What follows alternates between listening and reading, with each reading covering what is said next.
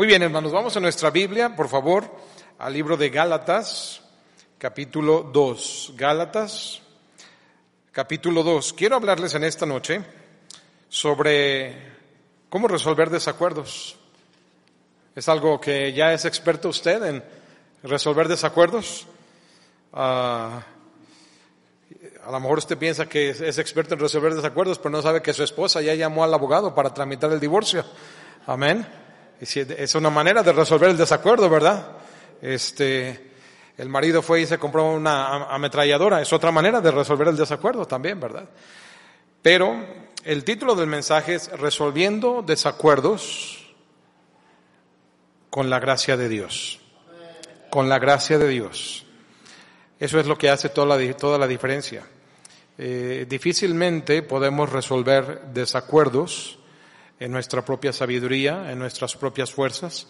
Y el pasaje es un pasaje pues que narra una historia. El libro de Gálatas habla de un problema que se suscitaba en las iglesias de Galacia, no era solo una iglesia, era toda la región de Galacia, y falsos hermanos judíos estaban siguiendo a los evangelistas y misioneros para judaizar y agregar obras, las obras de la ley, a la doctrina de salvación por gracia, eh, por el Evangelio de Cristo y por la fe en Jesucristo. Y resulta que eso confundió hasta algunos de los siervos de Dios y hubo desacuerdos por ahí. Entonces aquí vemos en esa historia cómo se enfrentó la situación y de ahí tomamos ejemplo para no solamente resolver desacuerdos en cuestiones doctrinales, como es el tema de la lectura, pero también lo podemos aplicar a nuestra vida personal, nuestra vida familiar, nuestro matrimonio. ¿Tienes algún desacuerdo en este momento? No más de verlos, ya sé que sí, ¿verdad? Hasta, hasta por la cámara puedo ver que le sale humo, ¿verdad? A los que están en línea, que hay desacuerdos, ¿verdad?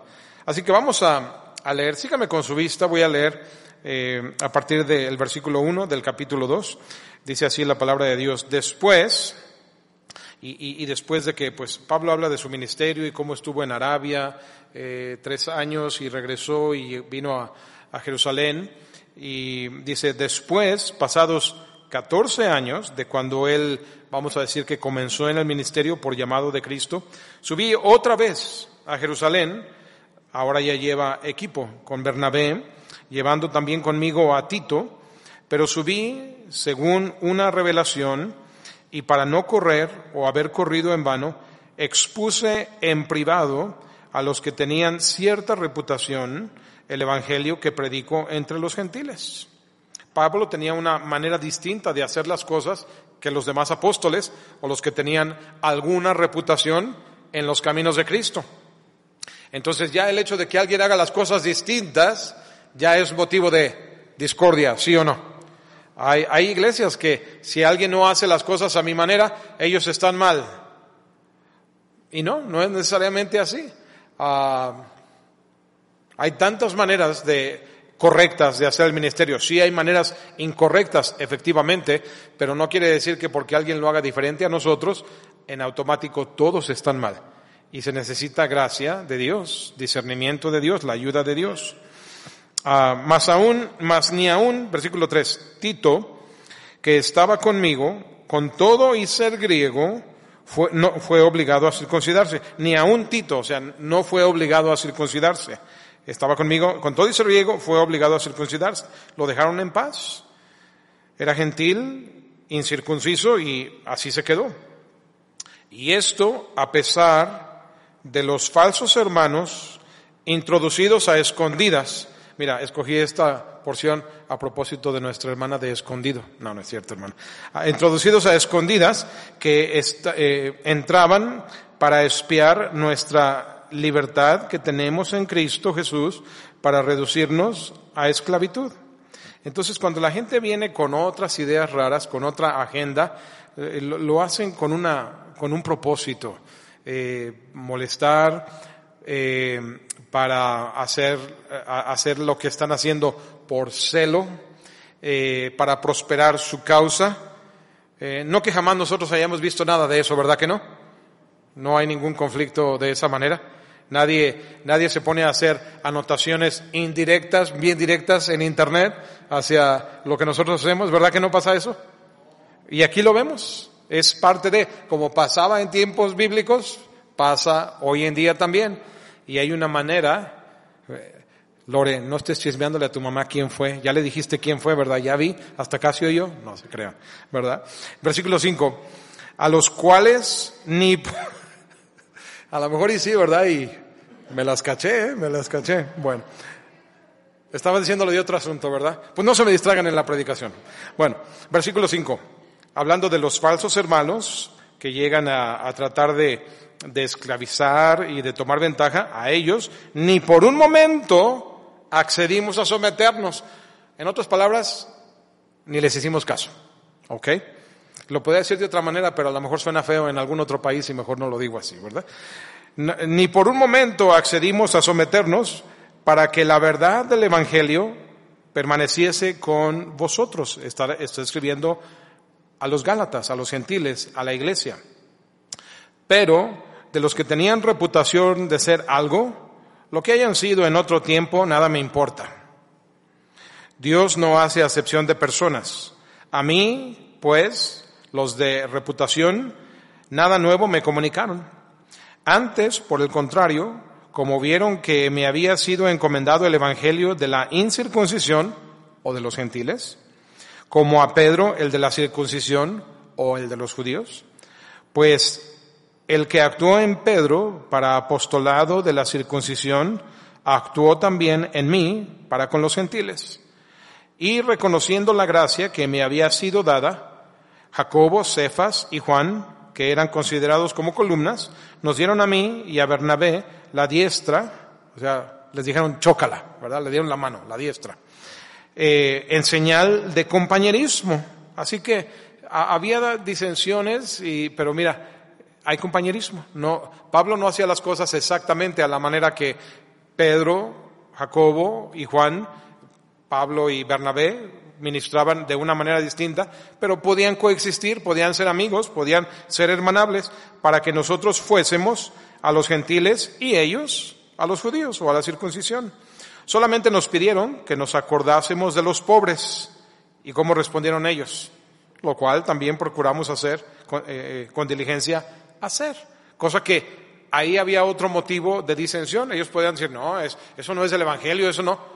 Pero vieron que había propósito en la mente de Cristo también para eso y no, no, no impide lo que nosotros hacemos para, para tomar esta recomendación que ustedes nos hacen. Pero cuando Pedro vino a Antioquía, eso lo que acabamos de leer pasó en Jerusalén, pero cuando Pedro vino a Antioquía, le resistí cara a cara, porque era de condenar. Pues antes que viniesen algunos de parte de Jacobo, comía con los gentiles. Él vino a Antioquía, en Antioquía hay gentiles. Pedro eh, llegó muy cálido, muy amistoso, muy amable y convivía con los hermanos gentiles en Antioquía. Pero llegaron algunos judíos de los que eran, vamos a decir, discípulos de Jacobo.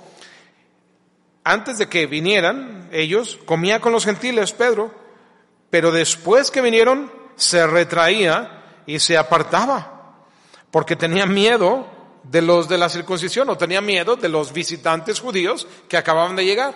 Se sintió vigilado Pedro, se sintió asediado de que a lo mejor lo que estoy haciendo no les va a parecer, no, no está correcto.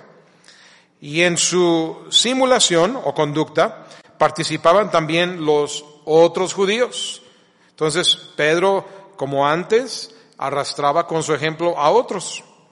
En su conducta participaban también los otros judíos, de tal manera que aún Bernabé, el mismo Bernabé que andaba con Pablo, fue también arrastrado por la hipocresía de ellos. Pero cuando vi que no andaban rectamente conforme a la verdad del Evangelio, dije a Pedro delante de todos, si tú siendo judío vives como los gentiles y no como judío, porque obligas a los gentiles a judaizar? Qué cachetada, con guante blanco. Nosotros, judíos de nacimiento y no pecadores de entre los gentiles, sabiendo que el hombre no es justificado por las obras de la ley, sino por la fe de Jesucristo. poniendo el registro en claro de cómo son las cosas.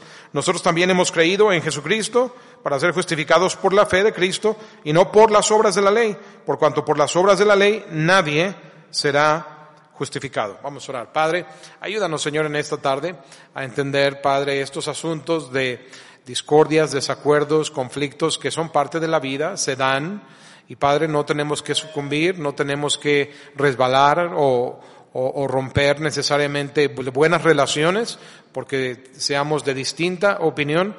Y Padre, todo esto depende de si procedemos con la gracia de Dios o con la sabiduría de Dios, en el poder de Dios. Ayúdanos, Señor, a entender algunas lecciones de este pasaje en cómo enfrentar los desacuerdos en tu mente y en tu gracia, Señor, en Cristo Jesús. Amén. Bueno, hermanos, pues primeramente vemos que cuando llegaron eh, Pablo, eh, en al principio del capítulo, Pablo y Bernabé y Tito, dice, subí a ellos y para no correr o no haber corrido en vano, expuse en privado. Lo primero que, que tenemos que hacer cuando hay algún tipo de, de no concordancia o desarmonía es hablar el asunto en privado. Eh, muchas veces puede haber malos entendidos, malas interpretaciones antes de tratar el asunto. A veces las, las situaciones nos saltan a la vista como si alguien tuviera una agenda o un propósito o, un motivo que nosotros no entendemos y cómo somos expertos terribles en, jugar, en juzgar los motivos de otros. Aquí yo veo a algunos que traen el cubrebocas y algunos que no.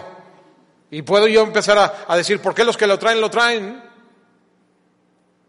¿Qué piensan que los que no traen este, los van a contagiar? Y puedo empezar a prejuzgar motivos sin saber. Pero, eh, amén, ya se lo están poniendo algunos, ya se lo están quitando otros. Pero lo, cierto es que uno tiene que hablar antes de ah, emitir algún juicio. No emitas juicio antes de tener todos los datos y muchas veces ni te toca emitir juicio alguno porque no es tu área de jurisdicción. Entonces, primeramente, cuando hay algún asunto de desacuerdo, hay que tratarlo, como vemos aquí, en privado. A veces, a veces el, el hacer las cosas públicas innecesariamente hace un asunto pequeño un problema muy grande que no se requiere. Eh, ¿Cuántas veces a veces llegan a problemas a uno y, y, afortunadamente en algunas ocasiones soy el primero en enterarme y a veces simplemente haciendo una llamada telefónica, asunto arreglado, clarificando. A, veces veo que puede haber desacuerdos entre distintas personas y, y, y mucho del papel que yo tengo que hacer, se lo he dicho anteriormente, es interpretar las palabras que alguien dijo ¿Y a qué me refiero con interpretar? Así como cuando viene un predicador y predica en inglés y estoy aquí al lado de ellos, si hay la oportunidad para interpretar, así tengo que hacerlo, aunque las dos partes estemos hablando todos el español, a veces se dicen palabras que eh, salen del contexto de lo que debía haberse hablado y aún así eso hay que interpretarlo. Y, por ejemplo, palabras ofensivas que se dicen ah, cuando hay algún desacuerdo, no debieron haber salido, pero eso no quiere decir que un matrimonio tiene que terminar en divorcio. No quiere decir que padres e hijos tienen que estar peleados, que el hijo ya se tiene que ir de la casa, que el papá lo tiene que desheredar de por vida, porque a veces se toman ese tipo de decisiones por cosas de nada. Y, he visto casos donde sí, hasta, hasta palabras soeces, altisonantes, se dicen unos a otros, en un momento de calor y de frustración estuvo mal, pero si podemos tratar el asunto en una forma más tranquila, más calmada, bueno sería alguien, que alguien dijera con sinceridad, perdóname, dije algo que no debía haber dicho, esto es lo que quise decir, y que la otra persona también esté eh, abierta para recibir el perdón o la petición de perdón y otorgarlo. Mira hermano, tú y yo debemos aprender a perdonar. Este tema del libro de Gálatas habla de salvación por gracia y no por las obras de la ley. Y la gracia es lo que hemos recibido de Dios por habernos perdonado y, y no darnos, darnos lo que no merecemos, lo bueno que no merecemos y no darnos el mal que sí merecemos por nuestras acciones. Y este libro, Conocemos la Biblia, nos enseña a perdonar a nuestro prójimo como Cristo nos ha perdonado y también en la oración modelo que Cristo enseñó indica que nosotros debemos pedir a Dios que Él nos perdone a la manera que yo perdono a mi prójimo. Así que aunque alguien no te pida perdón, perdónalo, por tu propio bien, por tu propia salud mental y espiritual. Qué terrible es vivir cuando traes alguna rencilla contra alguien más. Y mira hermano, somos víctimas de injusticias y a nadie nos gusta ser víctimas de injusticia, aunque también nosotros obramos injusticia delante de los demás. ¿Y qué trabajo nos cuesta reconocer eso, no es cierto? Pero esperas gracia. Pidas o no perdón, esperas gracia. Asumes que, que mereces gracia y, y asumimos mal. Nadie merece gracia. Por definición, gracia es favor inmerecido. Entonces nadie merece gracia. Y pero la esperas que, que, la gente se le pase cualquier ofensa, que, que, no se lo tomen tan a pecho, que, y a veces hay quienes piden perdón, ay, pues si en algo te ofendí. ¿Verdad? Este, vamos a suponer que, que yo ofendí a mi hermano Fuentes, amén. Y hasta se pone a llorar el hermano Fuentes, amén. Y digo, uy, mira nomás, Sí, le dije dos que tres verdades y, y, palabras feas, porque es hombre y somos hombres y se lo merecía. Pero míralo, ya está de llorón. Bueno, pues ya, para que no estés de llorón, pues ya perdóname, hombre. ¿Tú crees que él se lo va a tomar en serio? O sea, con, esa actitud menospreciativa, no arregla nada. Si hay una buena cristiandad en su corazón, él va a perdonar a pesar de mi insolencia y de mi ignorancia. Pero lo cierto es que cuando pedimos perdón, pide perdón con honestidad, con sinceridad, sin excusas ni pretextos. Admite, hice mal y pide perdón.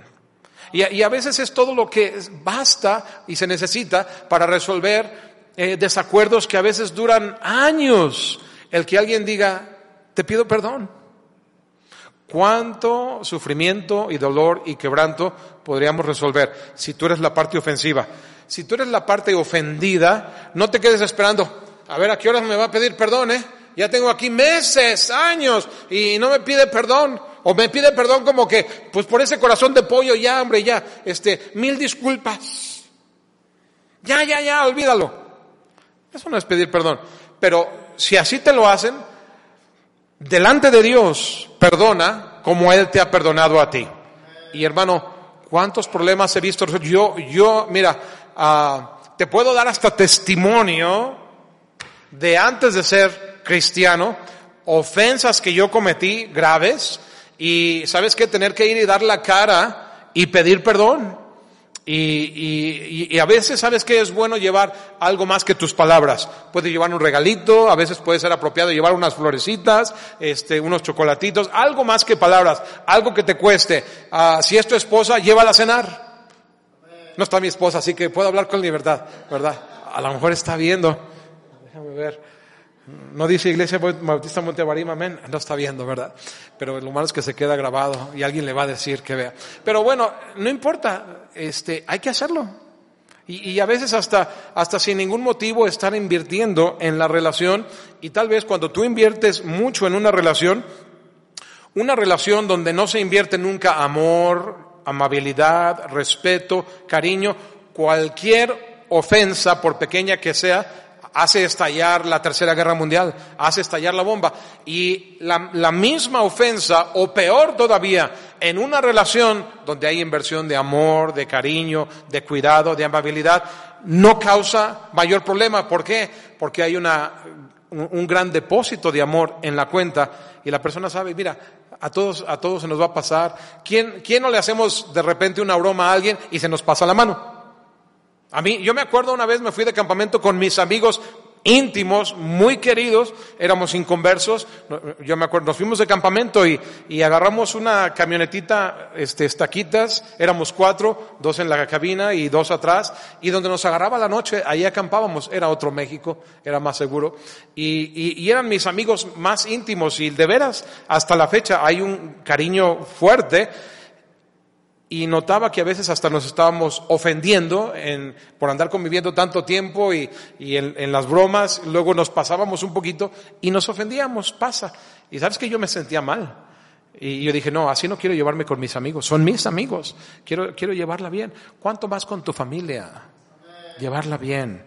Y hermano, en privado, la, la, la, ropa sucia no se lava a los cuatro vientos, ¿cierto? Eh, yo no sé, yo no sé, eh, ah, mamá, papá, quién en la casa es el regado, ¿verdad? Hay casas donde alguien eh, cuando se está cambiando de ropa, este, se quita una prenda y por allá la avienta, eh, así como salió, ¿verdad? Ni siquiera la, así como salió por allá y por allá y por allá los calcetines y todo parece una zona de guerra. Eh, No estoy exagerando, lo hay, amén. ¿Alguien quiere testificar? No. Este, eh, pero cuando sabes que va a llegar el pastor, recoge que ya viene el pastor. Aunque agarren todo, hacen bola, lo meten al closet, quedó igual de regado, pero ya no lo ve el pastor. O las TV novelas, o, no tiene que ser el pastor, puede ser tu suegra. Peor te va con, peor te va a ir con la suegra que con el pastor. Amén. Yo ya le dije que yo lo voy a perdonar. Amén. Este, pero uno se encuentra con esas cosas y hacerlo en privado es el punto. Eh, aquí, aunque Tito era griego, era incircunciso, era gentil, eh, no tuvo que circuncidarse. Ellos iban a tratar el asunto en privado. Hubo armonía, hubo acuerdo, eh, vieron que, que todo era consistente, pero al mismo tiempo cuando estemos hablando las cosas, no tienes tú por qué jamás comprometer tus convicciones. A veces hay quienes piensan que para que haya mutuo acuerdo tienes que bajar tus estándares y comprometer tus, tus convicciones. No es así. Mira, por ejemplo, ahí en, en el versículo 4, en capítulo 2 de Gálatas, versículo 4, dice, eh, hablando del tema de Tito, que no tuvo que circuncidarse, dice, y esto a pesar de los falsos hermanos. Esos falsos hermanos son los judaizantes, son los legalistas, que ellos traían por delante lo primero, la circuncisión. Lo primero. Bueno, pues aquí está uno, Tito, que está en el ministerio, que ni circuncidado está. Y Pablo está diciendo, nosotros tuvimos buen acuerdo con los que son las columnas, Pedro, Jacobo, Juan, pero los falsos hermanos ahí venían, introducidos a escondidas, entraban para espiar nuestra libertad, la manera en que nosotros llevamos a cabo nuestra vida, nuestra fe, que tenemos en Cristo Jesús, para, ellos querían reducirnos a esclavitud, querían tener algún dominio de que, ah, se tienen que circuncidar, como tener que poner algún tipo de impuesto sobre ellos en cuanto a las obras, a los cuales ni por un momento accedimos a someternos para que la verdad del Evangelio permaneciese con vosotros. No tienes que bajar tu guardia, no tienes que bajar tus estándares, pero tampoco tienes por qué ser agresivo. Pablo no tuvo ningún tipo de conversación con los falsos hermanos.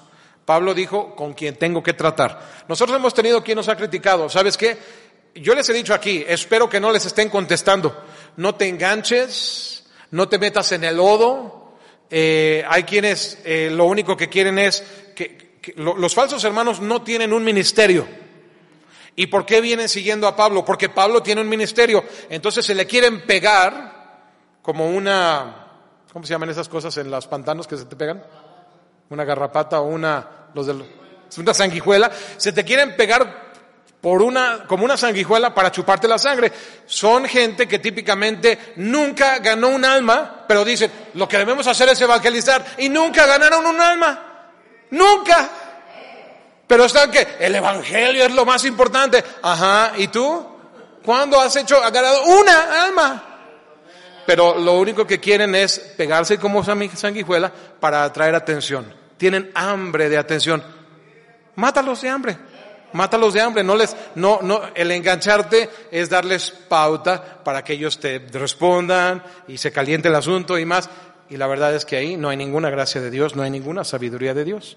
Entonces no bajes tus estándares, eh, sigue el camino más alto, el camino de Cristo, el camino excelente. Amén. Siempre permanecieron firmes, constantes, leales a la verdad. No te voltees con cualquier chisme o con cualquier viento de nueva doctrina. Ese era el problema, que llegaban con otro evangelio, de eso los acusa Pablo, llegan con otro evangelio y les dice al principio, sea anatema, sean malditos al grado de que sean condenables. Y mucha gente a veces escucha cualquier chisme y es todo lo que necesitan para encender la mecha.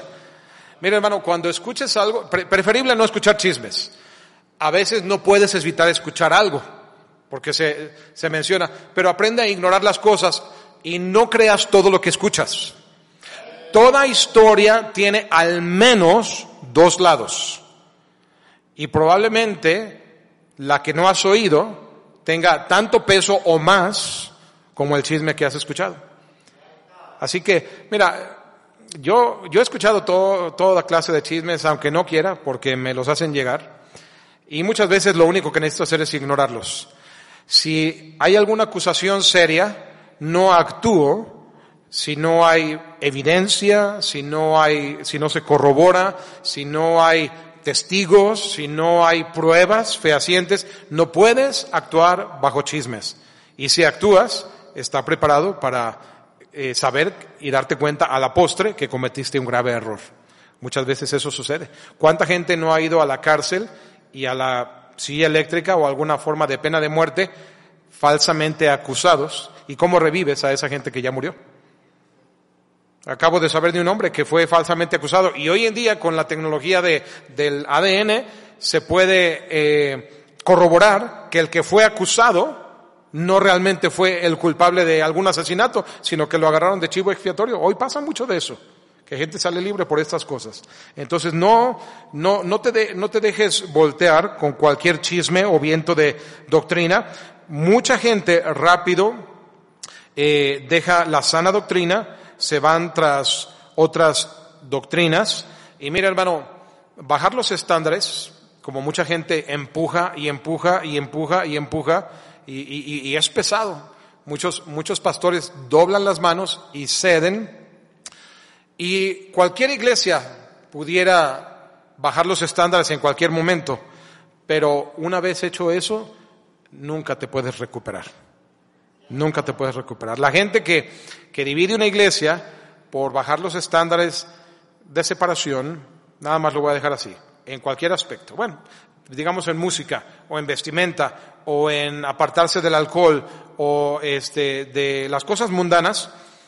Hay gente que dice, sí, ¿por qué no lo podemos hacer? No tiene nada de malo, vamos y lo hacemos.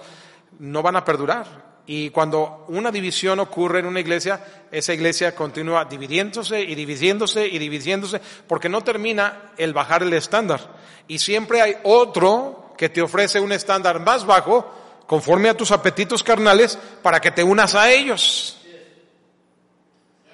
Y cuando la persona que, si, si acaso alguien llega a recapacitar, muchas veces lo hacen cuando ya es demasiado tarde, y de todas maneras, nadie va a ir con ellos por el puro hecho de que ya bajaste los estándares. Los que, los que te rechazaron no van a ir contigo. Y los que ya se fueron tampoco van a regresar. Así que hermano, hay que mantener los estándares firmes. No comprometas tus convicciones. Número uno, trate el asunto en privado. Número dos, no comprometas tus convicciones. Esto va también con asuntos en el hogar.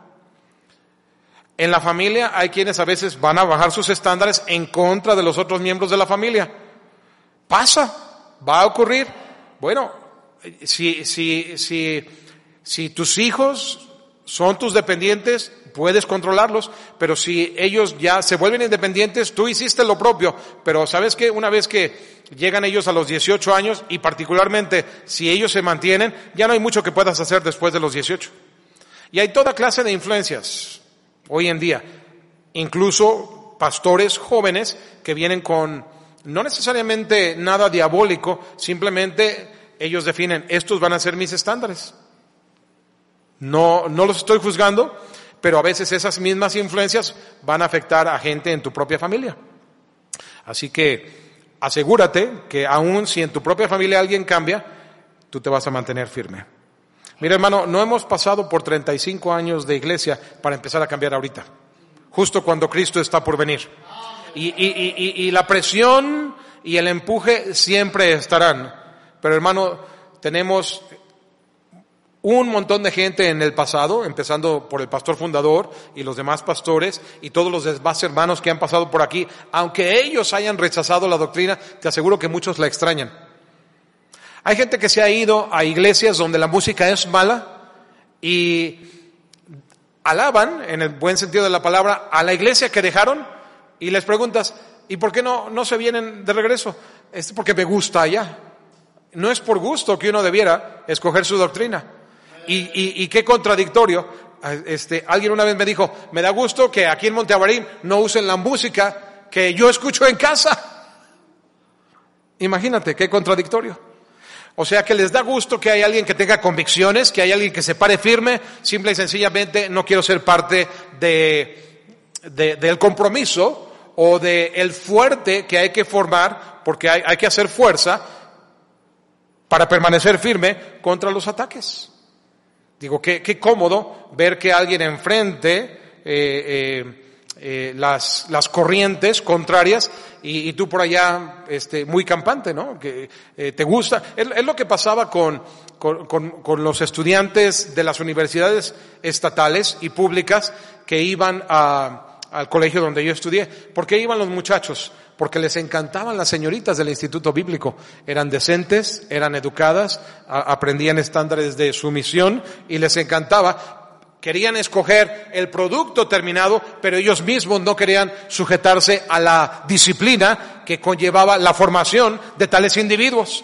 Si una señorita o también es apropiado mencionarlo. Si un joven, una señorita se someten a ese tipo de formación, ellos tienen todo el derecho de tener por futuro esposo o esposa a alguien que ha pasado por los mismos estándares de formación y no por alguien que nada más viene a aprovecharse de ellos y cortar una flor de este jardín.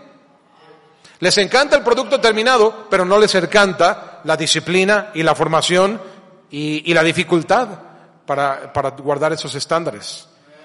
Eso es algo de lo que nunca nosotros tenemos que avergonzarnos. Y algunos no podrán estar de acuerdo con nosotros, pero ¿sabes qué? Lo respetan. Lo respetan. Amén. Así que no bajes tus estándares, manténlos firmes, aun cuando parezca que están pasados de moda, mantente firme. Número tres, ¿cómo resolver los desacuerdos con la gracia de Dios? Con sabiduría y prudencia. Pareciera trivial, pero es lo último que usamos cuando desacuerdos hay. Sabiduría. Necesitamos sabiduría de Dios. Comienza tú un día pidiendo la guía, la dirección, la llenura del Espíritu Santo y ese día va a terminar de una manera muy diferente que el día en que no pediste la llenura del Espíritu Santo. Y de mí te acuerdas cuando de desacuerdo se trata. Vas a hablar cosas que no debiste hablar, de las cuales te arrepientes, que van a causar problemas cuando no pides la ayuda del Espíritu Santo. Pero si haces una forma de vida, el buscar la sabiduría de Dios. Y mira, aquí el hermano Fernando Pérez me, este, creo que está conectado y no lo digo por eso. Pero si hay alguien que de continuo, no es el único, pero si hay alguien que de continuo pide sabiduría en todo lo que, en, en todos los aspectos que, y los roles y papeles que Él desempeña, es Él pide sabiduría. Y sabes una cosa, Dios la da. No por nada es un hombre que, que, es solicitado de tantas personas en ayuda, en consejo, y se involucra y ve qué útil es y cómo es de bendición para tantas personas. Porque pide sabiduría. Entonces no es en vano, hermano, el pedir sabiduría de Dios y la prudencia para enfrentar los distintos conflictos.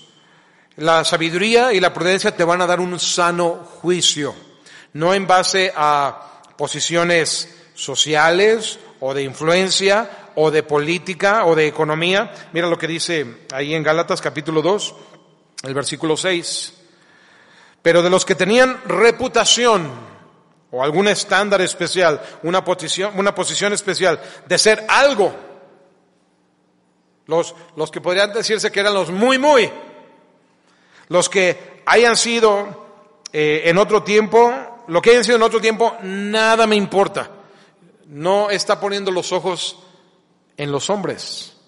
No está siguiendo la corriente, ni siquiera porque se trate en un momento dado de Pedro, Jacobo y Juan. Dios no hace acepción de personas. Al pie de la cruz todos somos iguales.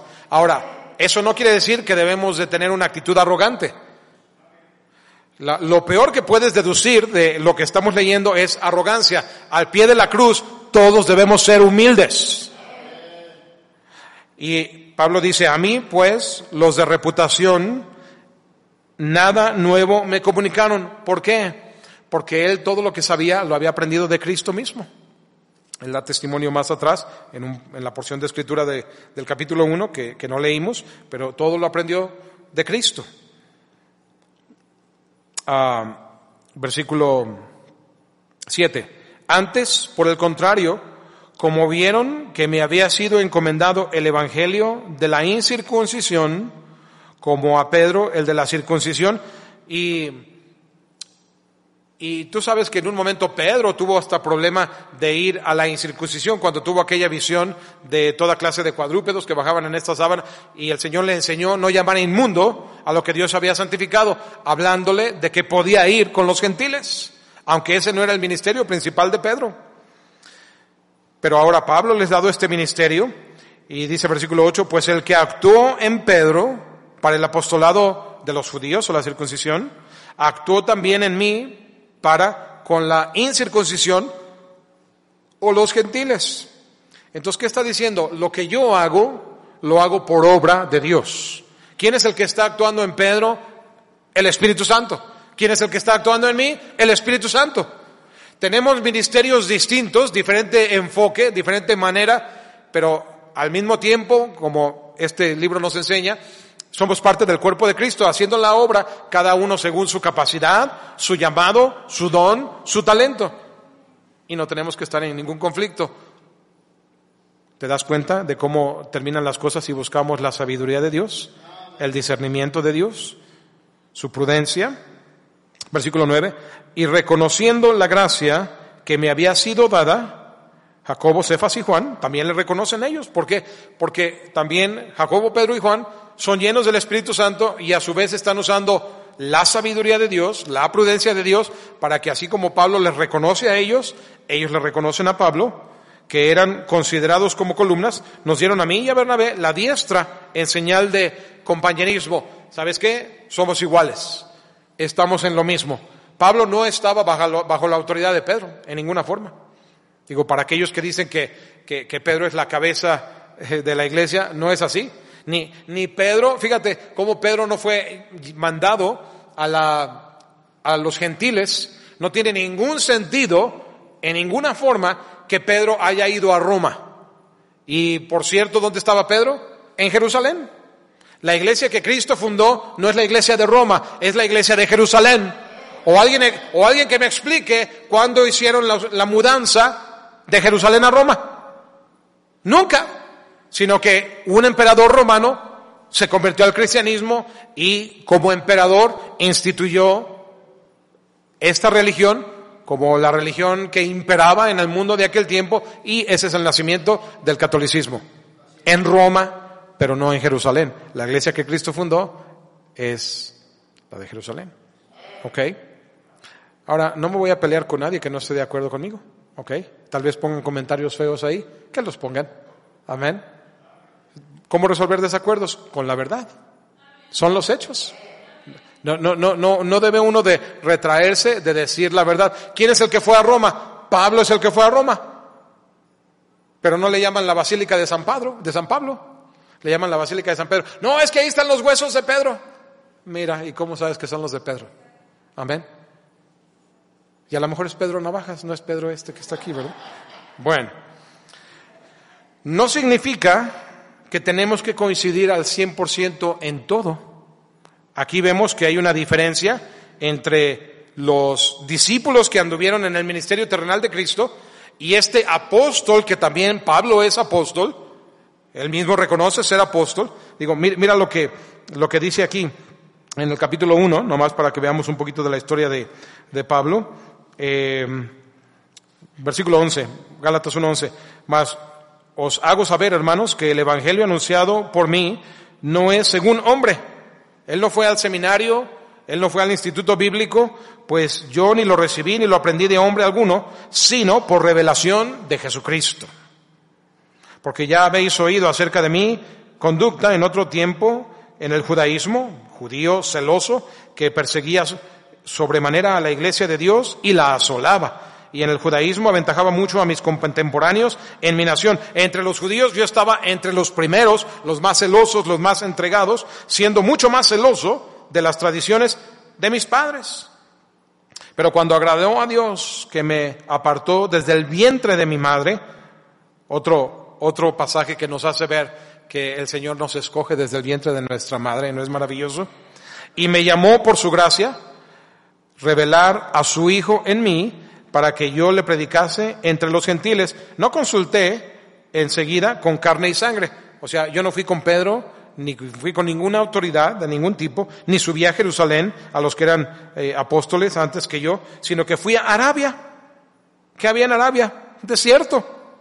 Y volví a Damasco. Después de pasados tres años subí a Jerusalén para ver a Pedro y permanecí con él quince días, pero no vi a ningún otro de los apóstoles, sino a Jacobo, el hermano del Señor. Y, mira cómo menciona a Jacobo como hermano del Señor, más no a, Pedro como hermano del Señor. Quiere decir que María sí tuvo más hijos. Después de Cristo, que sí fue un nacimiento virginal, pero una vez nacido eh, eh, Cristo en nacimiento virginal, María y José tuvieron otros hijos. Amén. Eso no es robarle ningún mérito a María de su virginidad en el nacimiento del Señor Jesucristo.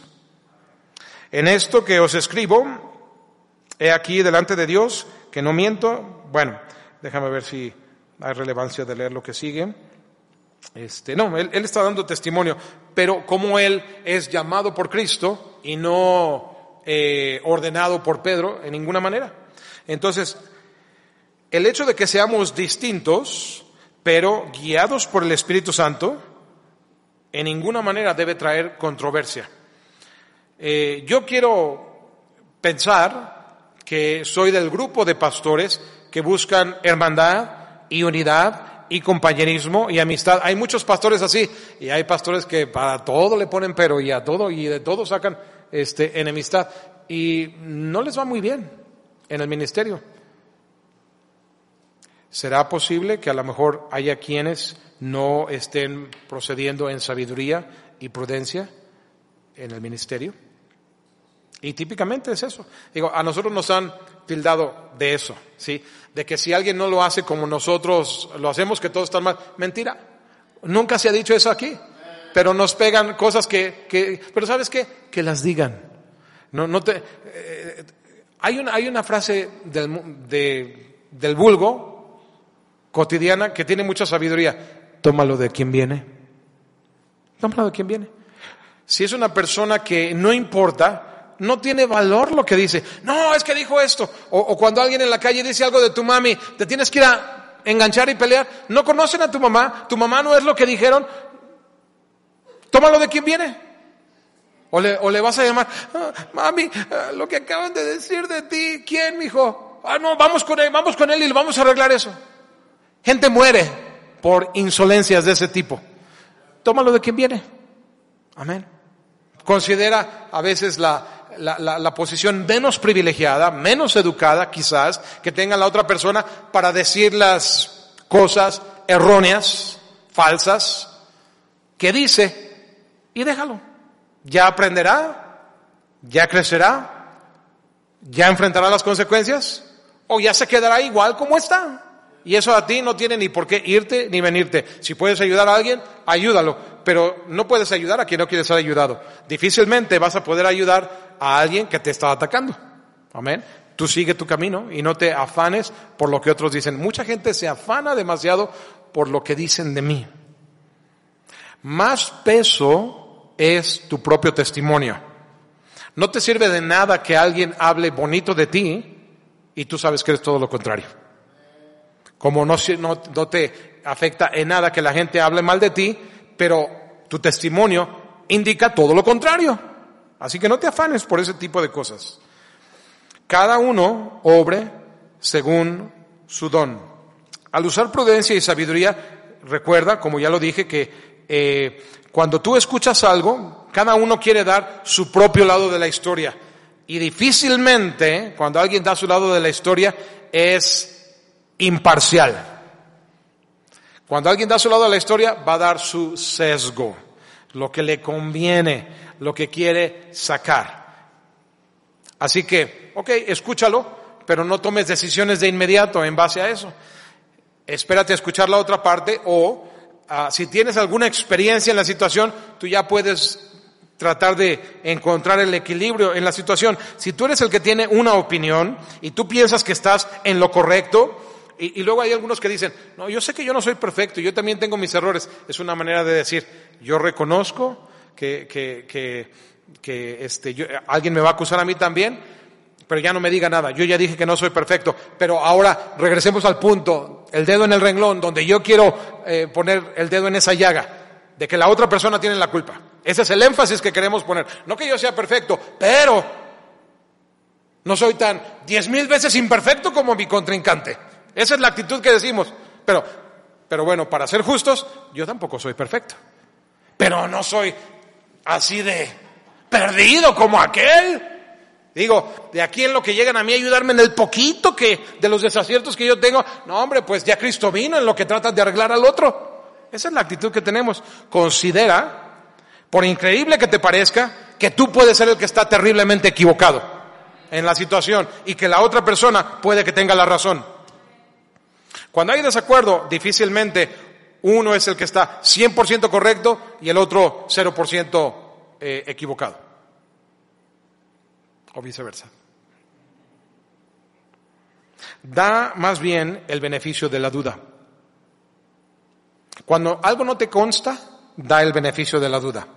No quiere decir que tienes que llegar a conclusiones, pero dar el beneficio de la duda es con el fin de no juzgar, de no cometer errores, de no meter la pata y después tener que arrepentirte. Da el beneficio de la duda. No se sabe, investiga, averigua, sobre todo si te corresponde. Si no te corresponde, ni te metas, chismoso. Hay gente que se anda metiendo donde no lo llaman y preguntando, no preguntes. ¿Qué te importa? Y la Biblia nos dice no condenar, porque con el juicio con que juzgamos seremos juzgados y con la medida con que medimos seremos medidos. Así que la Biblia nos invita a ser más bien benignos. Si esperamos gracia, debemos extender gracia. Busca sabiduría de lo alto. Nunca, nunca, nunca te vas a arrepentir de eso. Difícilmente puedes errar. Y milagrosamente, maravillosamente, vas a encontrar muchas más soluciones a conflictos cuando buscas la dirección del Espíritu Santo, la mente de Cristo. Ese era el problema de los, de los corintios. No vamos a ir allá, pero ahí en 1 Corintios 2, hacia el final, llegando al 3, habla de cómo el hombre natural no puede discernir las cosas espirituales. Pero luego hay quienes son cristianos y de todas maneras son carnales. Ahí no tenía toda clase de conflictos la iglesia de Corinto. Y hay iglesias hoy en día que son tal y cual como la iglesia de Corinto, iglesias conflictivas. Yo le doy gracias a Dios que tenemos una iglesia que, no, no, no voy a decir que somos perfectos, ¿verdad? Pero mayormente, ¿sabes qué? La gente se pone a trabajar, se pone a hacer algo, si pueden hacerlo. Hay gente que a veces ha, fíjate, ah, lo he visto aquí y también lo veo en la iglesia donde estaba antes comete algún pecado y tienen pena de regresar. Es que van a decir y me van a mirar todos. Y sabes qué? No es así. Si tú estás mirando y no quieres venir por, nadie está, nadie está pensando en ese pecado. A lo mejor hay uno o dos, pobrecitos de ese uno o dos, que no tienen algo más en qué ponerse a hacer. Pero la mayoría de la gente está, eh, como la hermana Laurita, siendo porristas para que los que han caído se levanten y regresen. Hay gente que se pone nerviosa de pararse aquí al frente, ¿verdad? ¿Alguien quiere pasarle y, seguirle con el resto del mensaje? Aquí está el bosquejo, se los dejo. Causa nervios. ¿Y, ¿Y por qué? Miras las caras y todos están así con cara de bandidos, con esos cubrebocas, ¿verdad? Este, no vayan a traer por ahí una pistola. Y, y, parece, parece que están serios y ves a la gente y están enojados. Y tú estás pensando de repente, ¿qué dije? Y ya me están viendo feo. Pues las caras son feas, figurativamente hablando. Pero yo sé, he aprendido que en el corazón de los oyentes, ellos están este, echándome porras en su corazón. Yo sé, y sabes qué, así estamos contigo. Si tú has caído en pecado, si tú estás temeroso de regresar a la iglesia, estamos echándote porras. Quizás somos muy malos en hacértelo saber, pero quiero que sepas eso, que estamos echándote porras. Puedes venir, regresa. Amén. Porque nosotros, nadie somos perfectos, todos somos pecadores, necesitamos la misma gracia. Amados, dice la Escritura, no creáis a todo espíritu, sino probad los espíritus si son de Dios, porque muchos falsos profetas han salido por el mundo. Probar los espíritus si son de Dios. Discernir. ¿Esto es de Dios? Requiere una vida de caminar con Dios. Requiere tener la mente de Cristo viviendo en las Escrituras. Requiere pedir la llenura del Espíritu Santo. Requiere pedir la mente de Cristo. Dios me libre de que cuando alguien viene a mi oficina por cualquier motivo, que ya sea este, audiblemente con la persona que está ahí o en silencio en mi corazón, que yo no le pida a Dios que me dé su mente para resolver ese asunto. Porque yo no soy quien para tener toda la sabiduría que se requiere para atender los asuntos, pero Dios sí es quien y Él puede darme su sabiduría y la da, la da. A veces hay situaciones eh, que parecen irresolvibles y Dios da la respuesta. Que alguien haga caso al consejo ya es otra cosa, pero Dios da la respuesta. Dios la da. La verdad nunca está en conflicto con el Espíritu Santo y el Espíritu Santo nunca está en conflicto con la verdad. Son uno mismo. El Espíritu Santo te va a llevar por el camino de la verdad. Número cuatro y ya con eso nos vamos. Ya con esto me despido. ¿Cómo, cómo resolver los conflictos? Firmes en la verdad. Firmes en la verdad. Mira el versículo 11. Aquí se puso un poquito caliente el asunto. Pero cuando Pedro vino a Antioquía, le resistí cara a cara. Oh, parece que va a haber golpes, ¿verdad?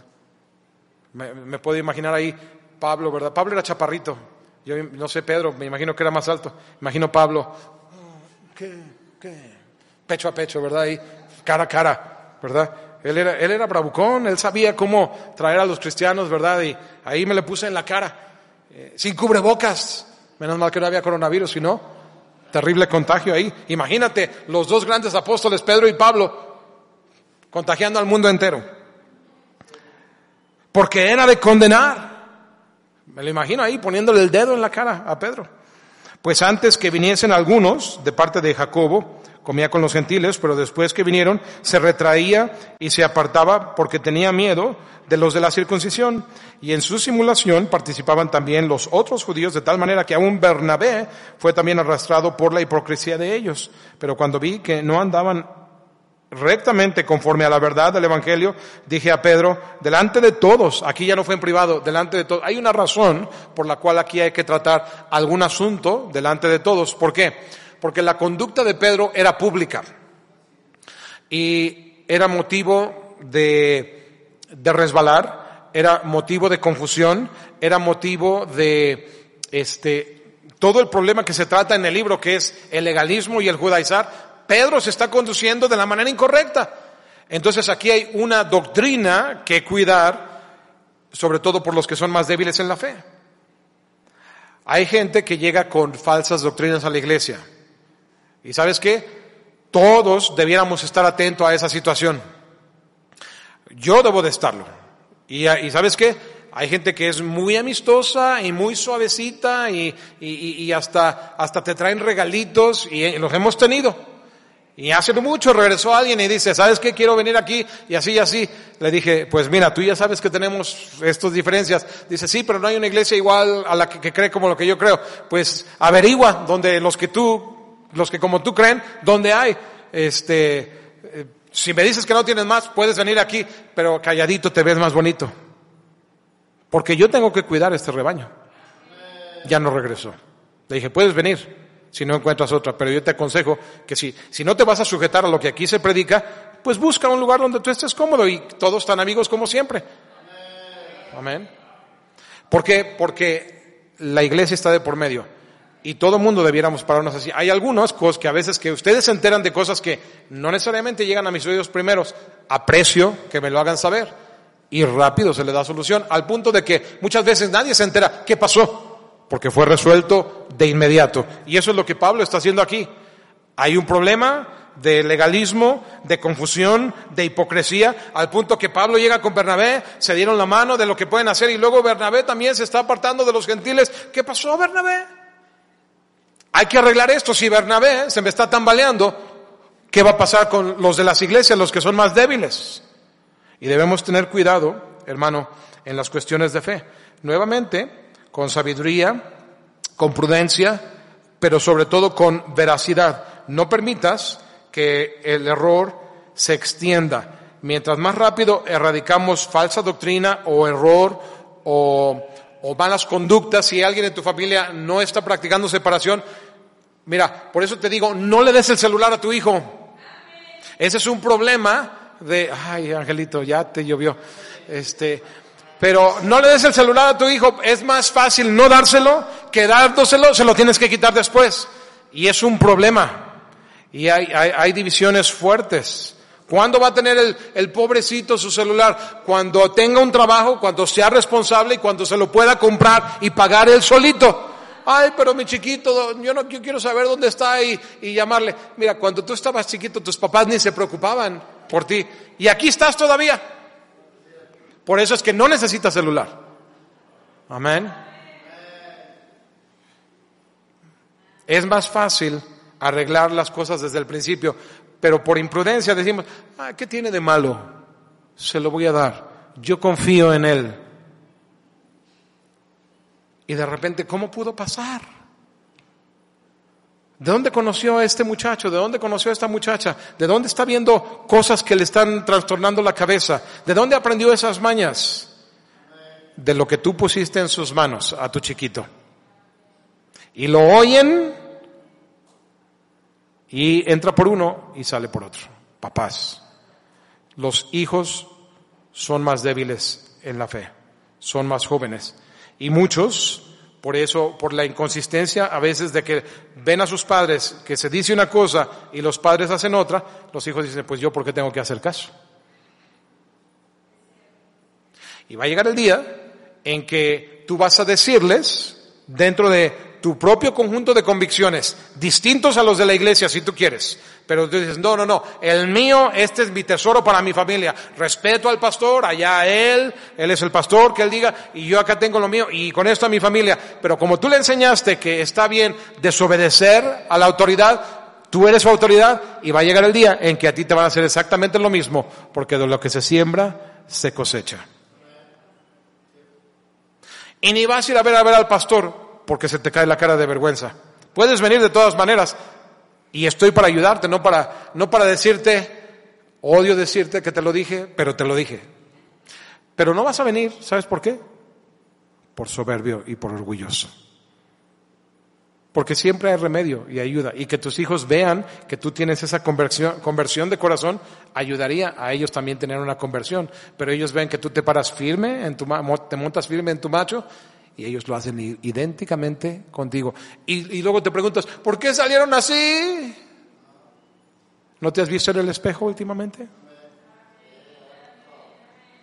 De nuevo, no lo hizo Pablo para crear pleito.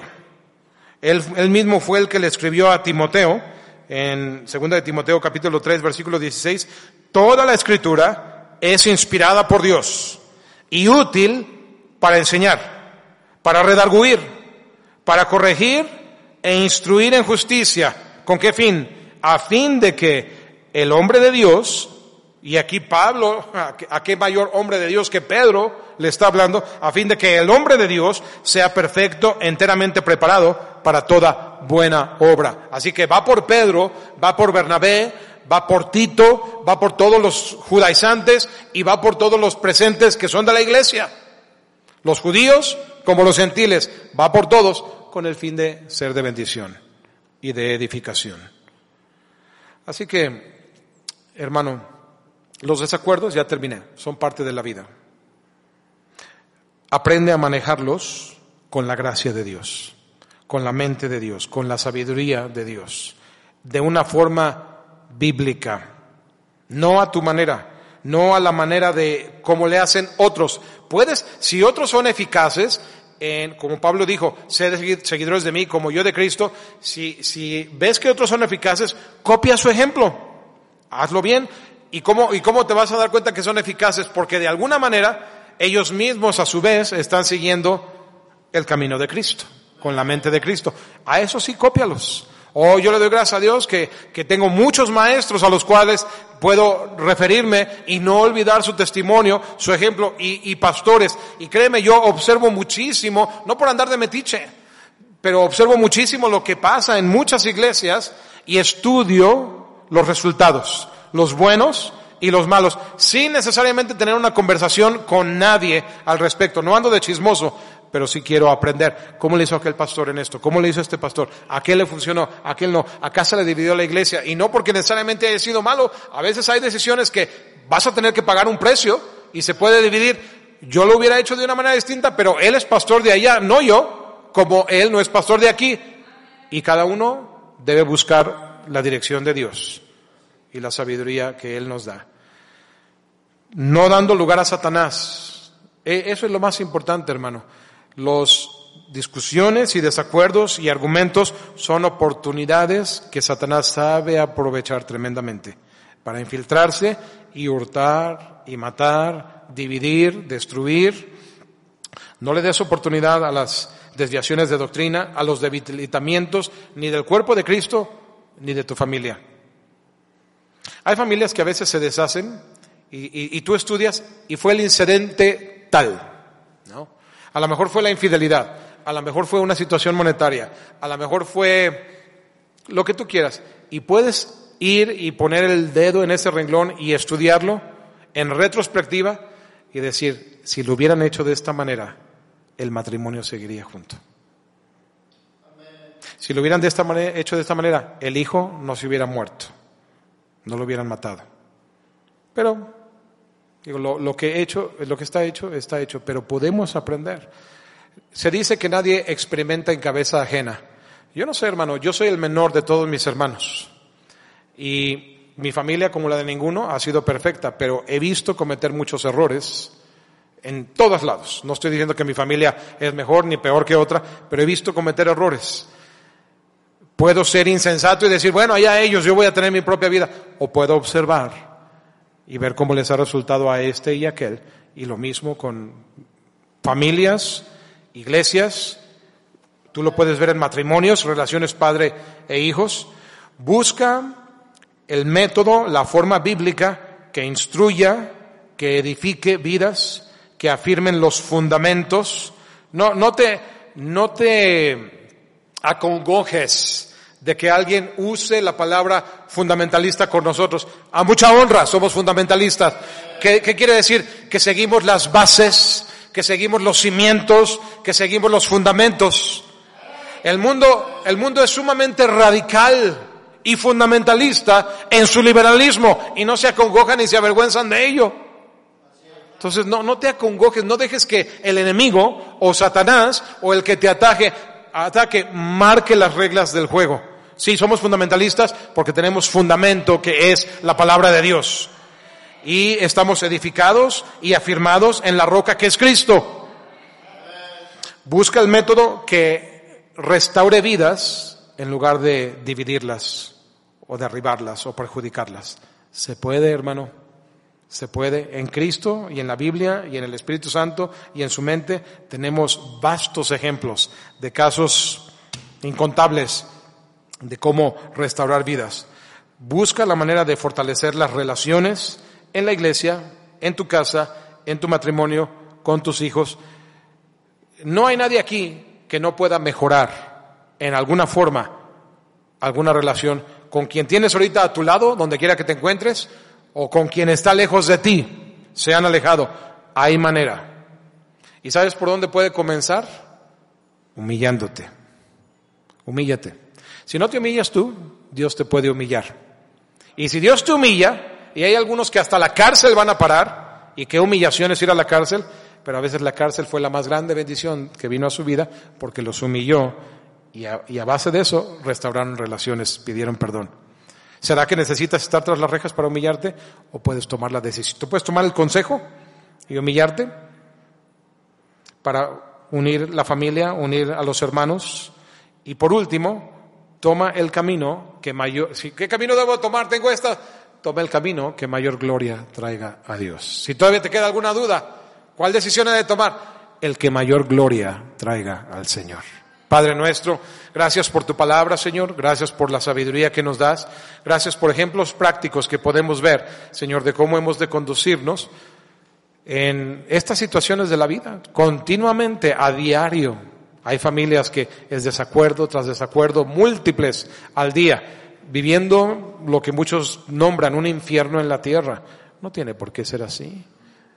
Danos, Señor, la sabiduría que aprendemos de una lección tan sencilla como estos acontecimientos allá en Jerusalén y en Antioquía. Padre, bendice toda decisión. Si tú necesitas un altar, aquí hay espacio.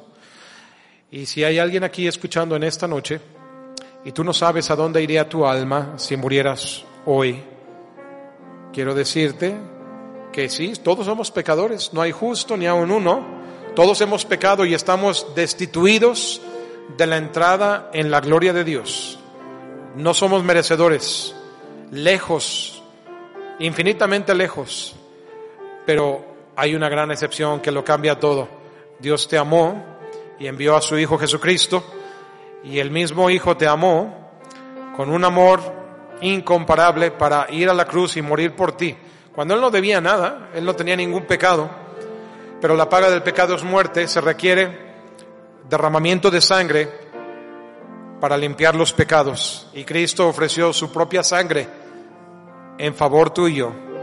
Si tú te amparas en Él, si le recibes, si le invocas, si clamas a Él para perdón de tus pecados, para salvación de tu alma y vida eterna, Él lo hace en el instante mismo que tú lo buscas.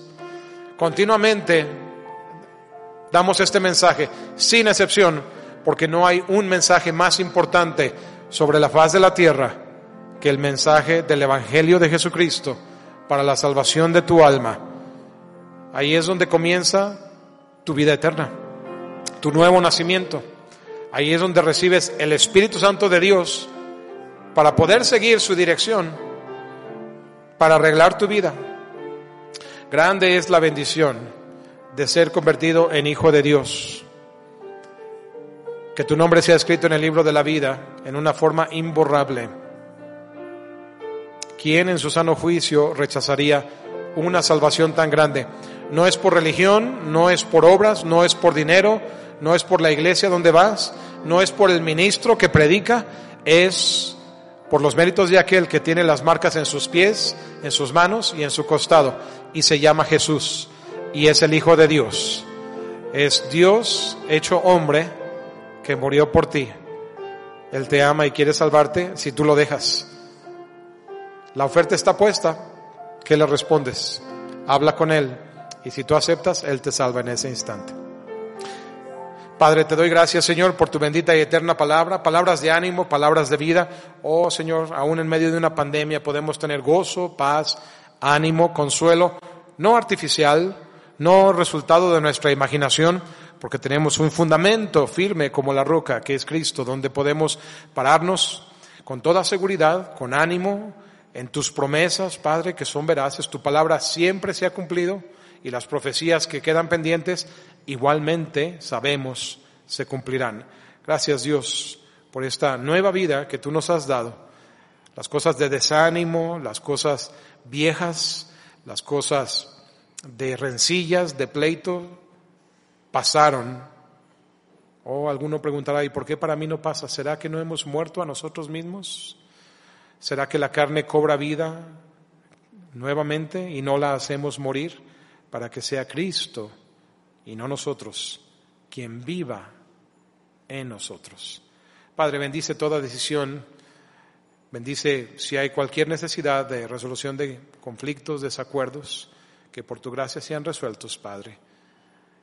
Y sobre todo bendice si hay alguien que en esta noche ha clamado a Cristo por primera vez en su vida como el único y suficiente Salvador. No hay otro. Bendícelos, Padre. Bendice ahora la lectura del reporte de una familia en el campo misionero. Y Padre, también el adorarte y glorificarte en la forma de traer lo que es tuyo, diezmos, ofrendas, promesas de fe porque traemos solo de lo que hemos recibido antes de tu mano, Señor. Sé glorificado en Cristo Jesús. Amén.